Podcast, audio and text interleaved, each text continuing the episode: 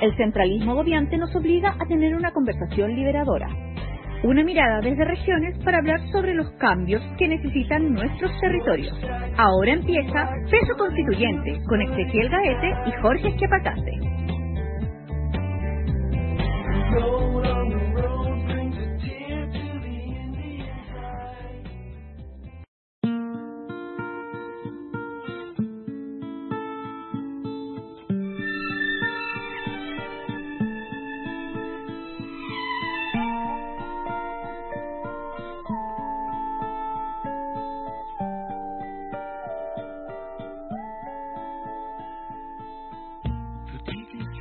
Bienvenidos a este segundo capítulo de este podcast, Peso Constituyente, un espacio para hablar de lo que pasa en nuestro país, pero desde una perspectiva regional, eh, sacudiéndonos un poco de ese centralismo que nos ata, que nos agobia. Como siempre, bueno, en verdad en estos dos capítulos me acompaña el, el genio, la figura detrás de esta idea, Ezequiel Gaete. ¿Cómo estás, Ezequiel, desde Santa Cruz? Y muy bien a todos, dándole como recomendación a las personas que no le crean tanto a, Jorge. Pero sí, desde acá en Santa Cruz, eh, todo muy bien, ya la primavera empieza a aparecer, así que todo maravilloso. Qué excelente. Oye, hoy día tenemos una, una invitada espectacular, eh, así que te cedo el don de la palabra, Ezequiel, para para que la presentes. Sí, hoy día la, invitada de hoy eh, en verdad es muy entretenido, ya hemos tenido la posibilidad de conversar con ella y, en verdad estamos seguros que vamos a tener una conversación súper interesante. Ella es María Ignacia Jiménez. Eh, María Ignacia Jiménez, ¿cómo estás? Hola, ¿cómo están? Muchas gracias por la invitación, estoy muy contenta de estar con ustedes. Qué bueno, el gusto es nuestro, sin duda.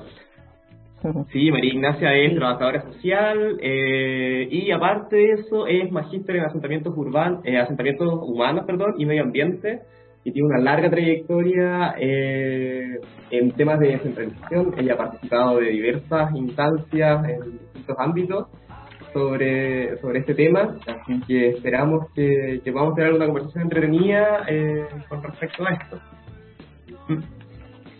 Yo feliz y, sobre todo porque tuve la posibilidad de escuchar el, programa, el anterior programa, el número uno, el que hicieron con Beatriz Vega, y me pareció súper interesante y entretenido. Dos cosas que uno quisiera que ocurran, ¿no? Que las conversaciones sean entretenidas y interesantes al mismo tiempo. Así que lo felicito es el, objetivo, que, finalmente eh, podamos ir discutiendo estos temas eh, de, una manera cotidiana y de una manera súper eh, como fluida. Oye, María Ignacia, mira, eh, tenemos una pregunta de inicio que le estamos realizando a todos nuestros invitados y con esto quisiera eh, iniciar esta conversación. Em, esta pregunta es, ¿qué tan de mito hay en que Chile sea un país centralista? O sea, es muy, muy eh, real que Chile es un país centralista, no tiene nada de mito, pero una cosa que es bien interesante en esta pregunta que ustedes hacen es que los mitos son creencias, creencias que vamos cultivando, que al final uno olvida de dónde las sacó, entonces en el tiempo se siguen repitiendo y esas creencias se van eh, apegando a uno, uno se va quedando con esas eh, creencias adheridas, eh, mitológicas se transforman a través de ritos que practicamos. Entonces el centralismo es muy real, muy real, no es un mito, pero se ha ido estableciendo una creencia respecto a lo positivo que es. O sea, se, se va haciendo positivo, se van transmitiendo mensajes que hacen que sea positivo el centralismo y que sea, comillas, negativo lo que no está en el centro eh, de la toma de decisiones. Y eso es bien brutal. Mira, pasan cosas que son eh, culturales, por ejemplo, desde la Pergo de las Flores para adelante, en que hay como una caricatura de los que vienen en el centro son los que son los mejores, los que vienen en el, del campo tienen que abandonar sus costumbres para, pasar a ser de los buenos, digamos, y eso se refleja en todo lo que hacemos. Entonces, es una realidad profunda, llena, llena, llena de creencias de que esto es bueno, que le conviene a alguien, por cierto. ¿no? Es impresionante eso, Ignacia, porque se repite un poco como este el mito del, de la civilización contra la barbarie, que es mucho de la mitología de la leyenda negra respecto al mundo indígena que muchos trataron de, instalar, como Virginia Maquena en su momento, que nosotros, el, el, Santiago, el, Chile, el chileno, la raza chilena, viene a eh, desbarbarizar al, al indígena. Y hay un poco de eso que está en el sentido del Santiago con respecto al, región, ¿eh? Te vengo a ayudar, te vengo a sacar desde tus costumbres tradicionales arcaicas. Desde el poder, pues. Desde el poder, el poder que hace que yo, las personas piensen que los que son iguales a sí mismos son los buenos, los que están con la razón, los que están acertados, y los demás o están equivocados o no saben cómo hacer las cosas. Entonces necesitan que otro las resuelva porque no están en condiciones de que confiemos en ellos. Es muy brutal eso, es muy brutal, porque se aplica a la sociedad entera, se aplica a los que son diferentes de los que tienen el poder y esos pueden ser las personas que están en una condición de mayor vulnerabilidad, los que viven en otro barrio, por supuesto los que viven en otra región, eh, los que son diferentes de cualquier manera a quienes son las élites, no quienes toman la decisión y concentran el poder.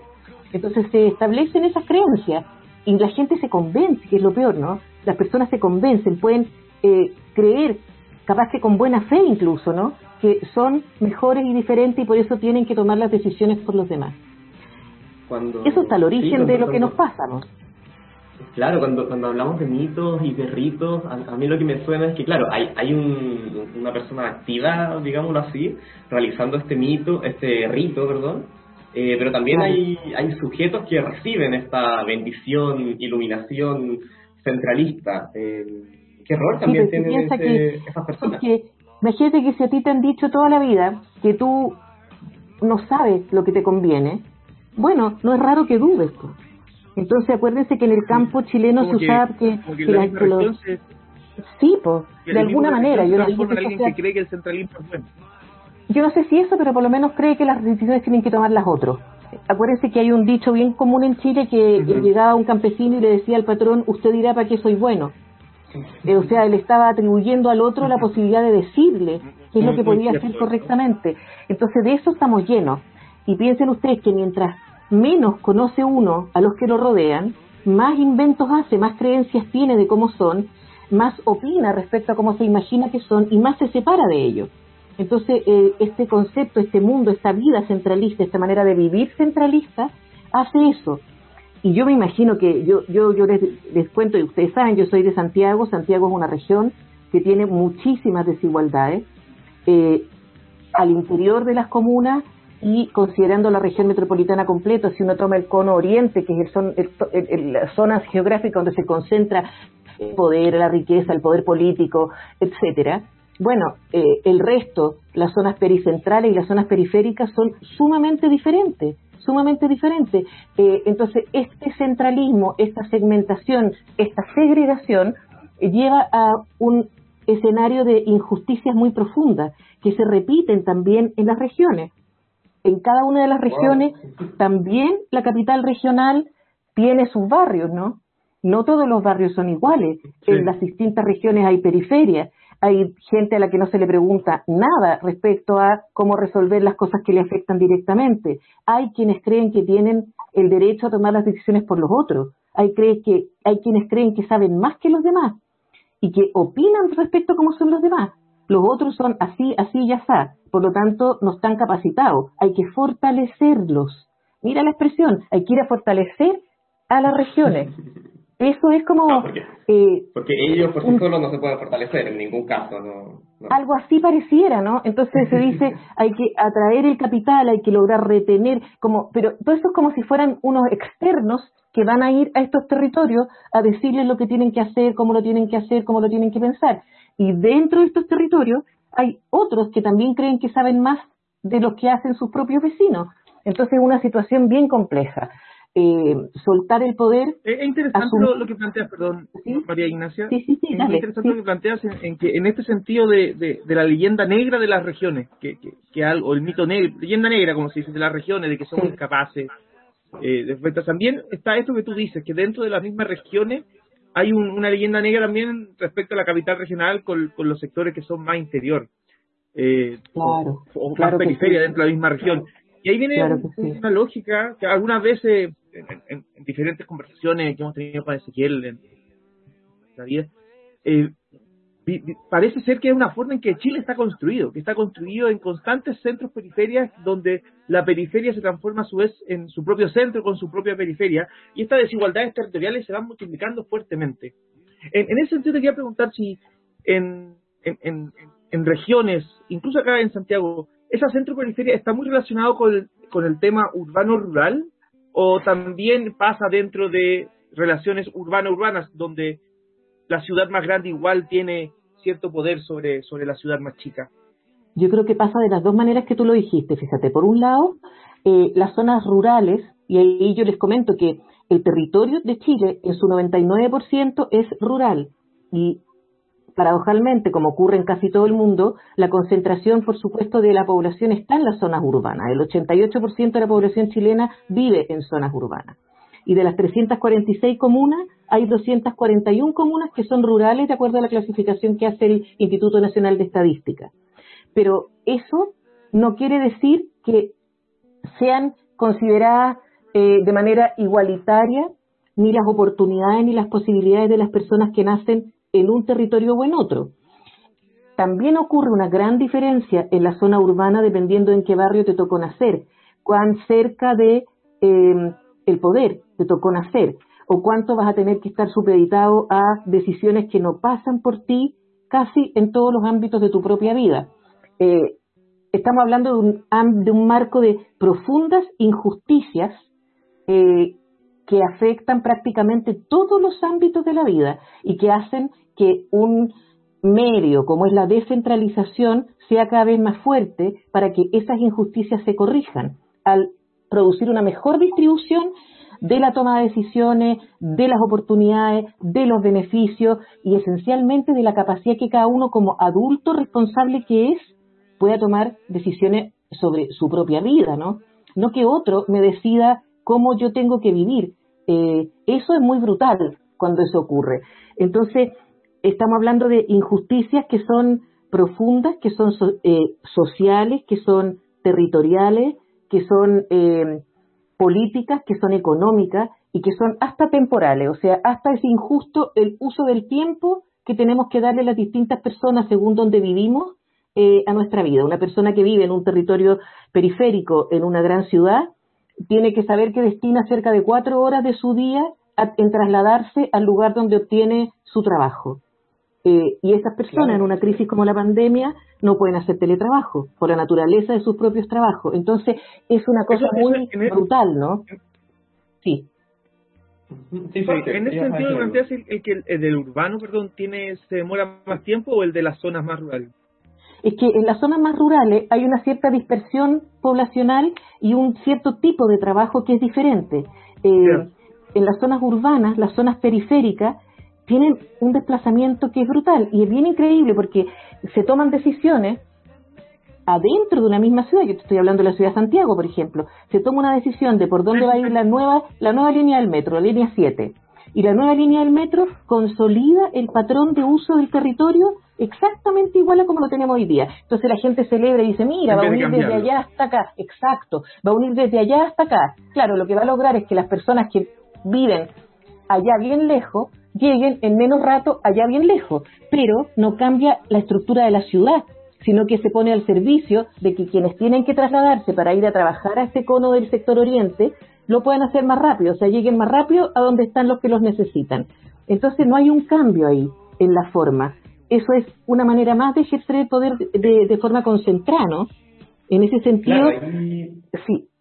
Sí, claro, porque efectivamente, si uno, si uno piensa, por ejemplo, en, esta concepción de, bueno, hay unas élites que, que están decidiendo finalmente los, destinos del país a través de estos, de estos ritos y de este mito centralista, uno podría decir, bueno, no es tan terrible la medida en que si yo tengo que definir algo de, producción, voy al norte, si yo tengo que definir algo sobre ciencia, voy al sur, si tengo que definir algo sobre turismo, bueno, voy hacia, hacia el poniente.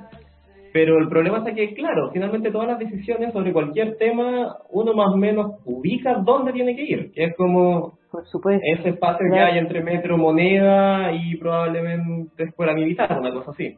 Sí, y mucho más, porque ahora ya el metro y interesa más al sector oriente. Pero fíjate que... Algo, que... Perdón, algo que es muy interesante, algo que, que plantea Ezequiel y me hace reflexionar mucho, en el sentido ya, todos tenemos la idea de que el norte es producción, el sur es ciencia, pero mm. eso también, en, cuanto a la toma de decisiones, está en el centro, bajo esas imágenes, mm. eh, igual tenemos el problema que esa imagen puede ser parte de ese mito. Por lo tanto, como el centro toma decisiones respecto, entre comillas, prejuicios o ideas centralistas de lo que debe hacer la zona, te evita la, innovación en la otra zona, porque el centro siempre te va a decir que el norte es minería y que el sur es ciencia. Exacto, exacto, exacto. Imagínate lo mismo que estamos hablando, alguien que te fuera bien y te define tu vocación. Eh, y te define tu vocación de acuerdo a su propia manera de entender las cosas. Si aquí, mira, eh, las malas intenciones yo no las puedo considerar porque no sé, no, sé cómo medirlas, ¿no? Entonces yo no puedo hablar de, mal de, de intencionalidad negativa en esto. Pero lo real, lo concreto, es que alguien viene de afuera y le dice al otro para qué es lo que es bueno. Le dice a este territorio, tú vas a ser bueno en esto, tú vas a ser bueno en esto otro. Ahora, ¿cómo lo vas a hacer? También te lo voy a decir yo. Eh, tú que vas a hacer una, una es la misma relación de un padre con un adolescente. Por supuesto, o con un niño incluso. Y es la misma relación que se hace muchas veces con los grupos o con los sectores que tienen alguna vulnerabilidad. O se les infantiliza o se les demoniza. O sea, se transforman todo en enemigos porque no sabemos quiénes son, entonces tenemos que transformarlo en gente muy rara o los transformamos en niños y les tenemos que decir todo lo que hacen porque no saben. Entonces es muy, muy difícil que este cambio se produzca, salvo que empiecen a producirse ciertos cambios que son éticos esencialmente. La descentralización es un medio, pero es un medio que es ético, no es de cualquier manera y a cualquier costo. La lucha por el poder no puede ser de cualquier manera y a cualquier costo. Para muchos políticos lo es, históricamente, ¿ah? no digo en este momento ni en Chile solamente, en la historia del mundo la, la política o la lucha por el poder a veces no tiene ética, pero para quienes tenemos convicciones en este tema, este es un tema esencialmente ético, es un tema de eh, poner las cosas en su lugar, o sea, no podemos darle lo mismo a todos los que son distintos, es reconocer la diversidad. Cuando uno no la reconoce y no, no se da cuenta, cree que las políticas pueden ser universales de Arica a Magallanes o cree que eh, con un pequeño ajuste en el material de la vivienda, esto ya se consideró la diferencia. Y no, es totalmente de otra manera el asunto.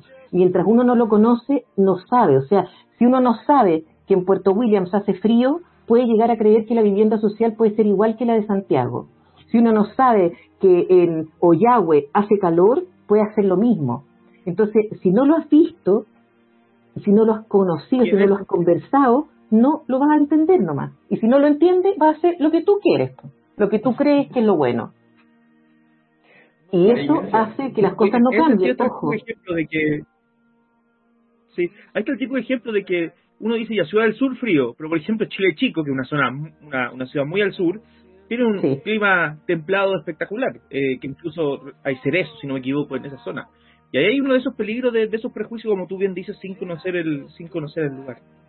Claro, porque eh, cuando yo eh, no conozco, hago las cosas como a mí me gustaría que fueran, entonces empiezan las trampas. Fíjense que con esto del estallido social salió una, una un eslogan, un, un, escrito en alguna pizarra que se hizo viral, que decía, eh, ahora estamos mal, pero es verdad. Antes estábamos bien, pero era mentira. Eso para mí, a mí, en lo personal, me removió completamente dije, obvio, esto es lo que nos estaba pasando. Eh, estábamos tan acostumbrados a decir bien porque así no profundizábamos, que cuando tú vuelves a abrir los ojos, dices, no, no estábamos nada bien, qué alivio, ya me di cuenta, no estamos bien, esto está mal, esto es un escándalo, esto no puede pasar, no puede seguir pasando.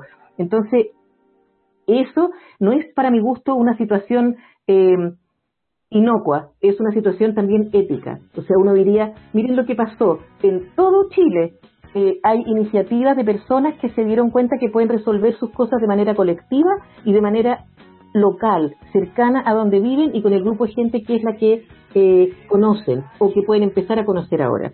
Entonces, cada uno de los territorios tiene un valor en sí mismo, tiene precariedades y tiene bondades que quien más conoce es la gente que vive ahí. Pero eso no es un eslogan, no es tan obvio como que entonces vaya alguien desde el nivel central eh, y le diga a las personas de un territorio, ya, eh, de aquí a mañana ustedes me contestan todo lo que necesitan y yo lo hago. Porque las personas no funcionamos así. No es que nos hagan una encuesta y lleguemos y digamos esto es lo que necesitamos. No, tenemos que tener una conversación un poco más profunda. Tenemos que ir revisando dónde estamos y qué es lo que necesitamos. Con un otro que nos dé la confianza suficiente, que no venga a cambiar todo lo que estamos diciendo. Eh, cuando yo ofrezco participación y por lo tanto poder, tengo que estar dispuesto a que lo que resulte no sea lo que yo quería. Y eso es uno de los dolores para los centralistas. Eh, puede pasar que yo con esto ofrezca y mire, me van a pedir algo que yo no les quiero dar, pues. Entonces yo voy a decir, hasta ahí nomás llegamos. Lo, bueno que tenemos esta semana y sobre todo estas, estas últimas semanas, perdón, es que hemos tenido avances eh, en las leyes de descentralización, en la agenda descentralizadora, eh, con respecto sobre todo a la elección de los gobernadores regionales. Eh, se preveía y se prevé como un cambio sistémico súper importante en, la manera en la toma de decisiones a nivel territorial, a nivel de regiones. Eh, Marina, yo sé que tú has estado siguiendo, siguiendo eso y, cuéntanos, ¿podemos cantar victoria? ¿Hay buenas noticias o, no, fíjate que están pasando cosas. El tema, ustedes saben que los gobiernos regionales se crearon el año 93 y estamos a 2020. Ha pasado todo este tiempo y todavía no hay una posibilidad de que las personas elijamos quién nos gobierne en nuestro territorio de mayor referencia, que es la región, porque el país es un poco más abstracto, ¿no? Eh, pero la región es más cercana y para qué decir, por cierto, eh, la localidad o el municipio, la comuna. Pero recién, a partir del 2014, con la comisión presidencial y que antes también se había insistido, se hizo una propuesta concreta de elección de los gobernadores, se hizo la ley a partir del 2016, se empezaron a hacer el traspaso de competencias y han pasado años y todavía no está resuelto esto. Y cada cierto tiempo, quienes, para mi gusto, quieren mantener la situación como está, eh, disfrazan esta sensación y generan nuevos argumentos para postergar estas elecciones. Algunos han hablado de posponerlas, sin fecha, otros de postergarlas con fecha conocida. Algunos dicen, mejor dejémosla para cuando la constitución esté lista, porque si en la constitución se puede resolver qué papel tienen. Otros dicen, no, hagámosla con los parlamentarios. Claro, claro, estuvimos escuchando argumentos del estilo, hagamos las cosas bien, ¿para qué nos vamos a apresurar? Eh, Pero mira aquí para mira aquí para porque lo propuso el gobierno, ya hace un tiempo atrás lo habían propuesto algunos parlamentarios y se, se diluyó. Ahora estamos a tres semanas de que el 28 de septiembre llegue la fecha en que se hace la primera inscripción de primaria. Eh, se declaran las candidaturas que van a ir a la primaria para los gobernadores regionales.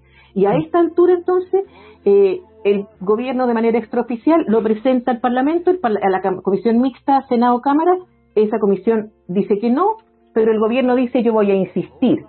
Entonces, estábamos felices cuando dijeron que no, dijimos bien, esto se acabó, pero no, porque la posición la hizo suya un grupo de parlamentarios presididos por eh, el senador eh, Alvarado, Alvarado es, ya se me olvidar, el que era, el que fue Sí, el que fue subsecretario de Desarrollo Regional.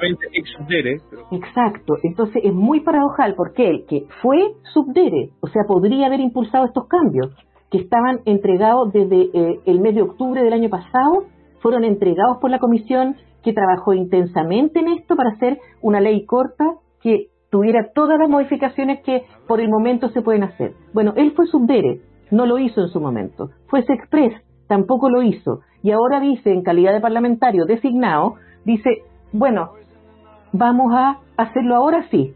Entonces, bueno, se presentó esto, esto pasó ayer. Ayer se presentó al Parlamento por una moción de estos senadores, eh, el senador Quintana, el senador Galilea y el senador Alvarado se presentó esta, esta proposición, que ahora está ahí, en discusión una vez más.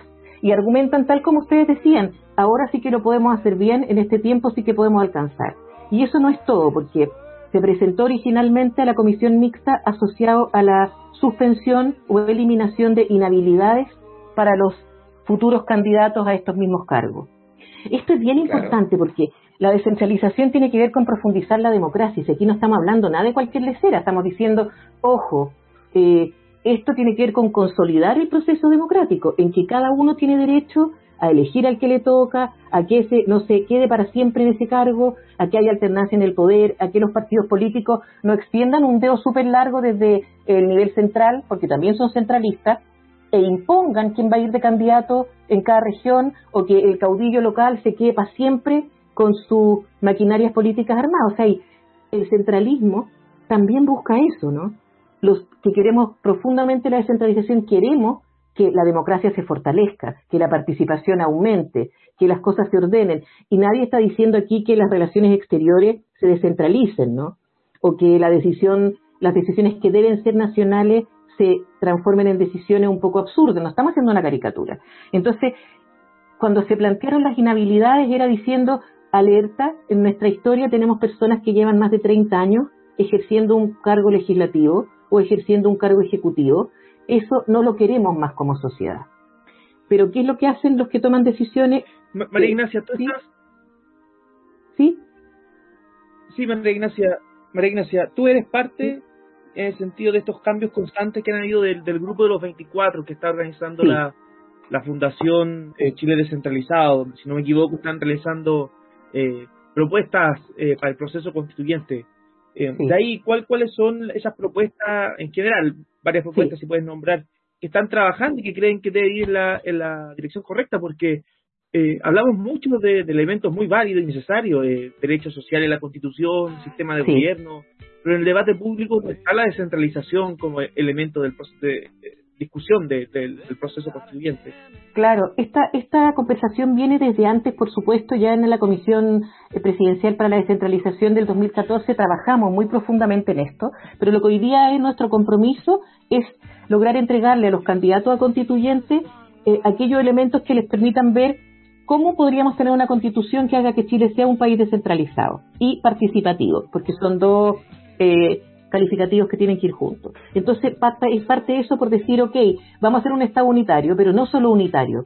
También tenemos que declarar que somos descentralizados. Y eso significa que vamos a confiar desde ya en los tres niveles territoriales, al menos en el nivel nacional, en el regional y en el territorial.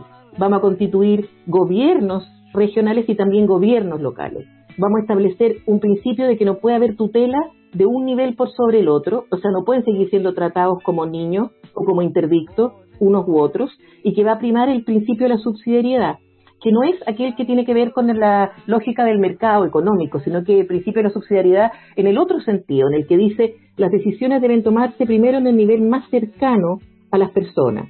Alguien llama que es el nivel más bajo de la escala eh, de los- del Estado, ¿no? Entonces, primero en el nivel local, si no pueden ser resueltas ahí en el nivel regional y si no en el nivel nacional, pero no de otra manera, no al revés, no por chorreo. También es fundamental que nos preguntemos a qué voy a tener derecho yo en cuanto a la participación para tomar decisiones, eso tiene que quedar consagrado en la Constitución. No el detalle, por cierto, pero sí tiene que estar garantizado que en los tres niveles los ciudadanos tenemos derecho a tomar ciertas decisiones, que debe ofrecerlas el Estado y que uno puede exigirlas como ciudadano.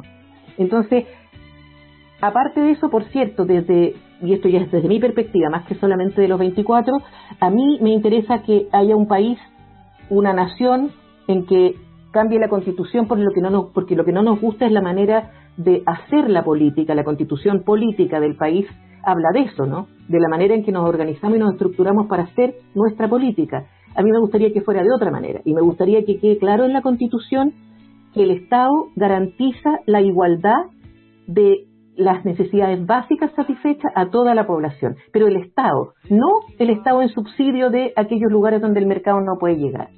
Hay muchos que dicen que esto no es necesario cambiar la constitución para hacerlo. Yo creo que esa es una polémica en la que yo no puedo entrar porque quizás es muy jurídica, digamos, muy jurista, pero desde mi perspectiva política sí es fundamental que la constitución lo explicite, que diga, este es un país en que todos, no importa dónde nacemos, tenemos derecho a lo mismo. Y ese lo mismo tiene que quedar explícito. Y ese no importa dónde nacemos, tiene que ser explícito también. Tiene que decir, en cualquier región, en cualquier comuna, tiene que haber servicios garantizados, tiene que haber ofertas garantizadas para todas las personas. O sea, miren lo que pasa, se celebra y todos aplaudieron y qué sé yo, que un caballero de 82 años eh, ha tenido que volver a trabajar ahora con la pandemia porque su pensión se le hace cada vez más chica. Y todos aplaudimos al caballero. Es una vergüenza, eso no debería pasarle a ese caballero, ¿se fijan?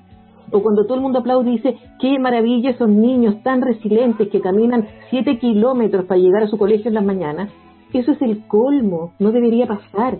Eh, no es algo para celebrarlo, es para que nos avergoncemos y digamos qué sociedad estamos haciendo. Eh, o cuando decimos tenemos zonas de sacrificio y le llamamos zonas de sacrificio a varias zonas en el norte, en Huasco, en, en Valparaíso, en la región de Valparaíso, eh, cerca de Quintero, o sea, le llamamos zonas de sacrificio, imagínense, y lo aceptamos dentro de nuestro lenguaje. Eso es un escándalo, eso no puede seguir pasando. Sea, tenemos que todos decir, oh, qué escándalo lo que estamos haciendo. Y que ese, esa sensación de escándalo nos dure un rato más largo. Porque yo creo que a todos nos pasa. Cuando nos damos cuenta decimos, ¡Eh, qué horror. Y al ratito dejamos de, volver, de verlo otra vez. No, tenemos que instalarnos en ese escándalo para que las cosas cambien efectivamente. Bueno, eso es lo que yo pienso. Me disculpan la pasión con que lo veo, pero es, es, no, es que a todos nos apasiona este tema, Ignacia, y, y por eso con sí. decidimos hacer este podcast, avanzar, porque había poco espacio para discutir de descentralización. Eh, lamentablemente ya se, se, nos está acabando el, eh, el tiempo. Hace una tan interesante que ha pasado volando en, en, en, esta media hora. Eh, quizá debemos cambiar la política y poner 40 minutos, Ezequiel, pero no sé, ahí, lo discutiremos. Pero por eso, para, finalizar, así como, como tenemos ahí como tenemos una, una, una pregunta de inicio, queremos tener una, una pregunta de cierre. Eh, de todos los elementos que mencionaste en la última pregunta respecto a balas de plata necesarias para el proceso constituyente, eh, si tuvieras que elegir una, ¿cuál crees que, que, es la frase, concepto, idea más importante que no puede estar ausente en la nueva constitución si es que queremos transformar Chile en un país descentralizado? Bueno, tiene que para eso, para transformar Chile en un país centralizado, tenemos que declarar cuál es el tipo de Estado que queremos y tenemos que decir Chile es un Estado descentralizado. Tenemos que decirlo. Eh, para muchos tiene que ser unitario y descentralizado. Yo diría unitario, descentralizado y también con reconocimiento plurinacional en algunos territorios. Si no en todo el país, en algunos territorios. Pero yo diría que esa es la clave. Uno puede agregar ahí, ¿no? Por supuesto, semipresidencial, semiparlamentario. Pero lo fundamental es la primera declaración. La descentralización, escribirla y que quede ahí en piedra.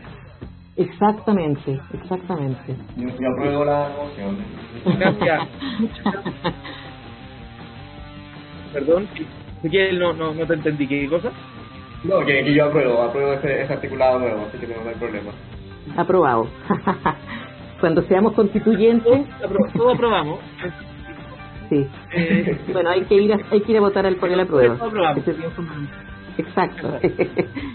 Super muchas, muchas, muchas gracias por, por aceptar esta invitación, muchas gracias por compartir eh, no solo tu conocimiento, sino también tu pasión por el tema de, de la descentralización. Aquí, Peso Constituyente, no, nos inspiramos en lo que hizo alguna vez un, un, líder del norte del, del, país, Pedro León Gallo, que por esa misma pasión trató de hacer una, o, avanzó en una revolución y creó su propia moneda, el peso constituyente para cambiar la realidad en Chile.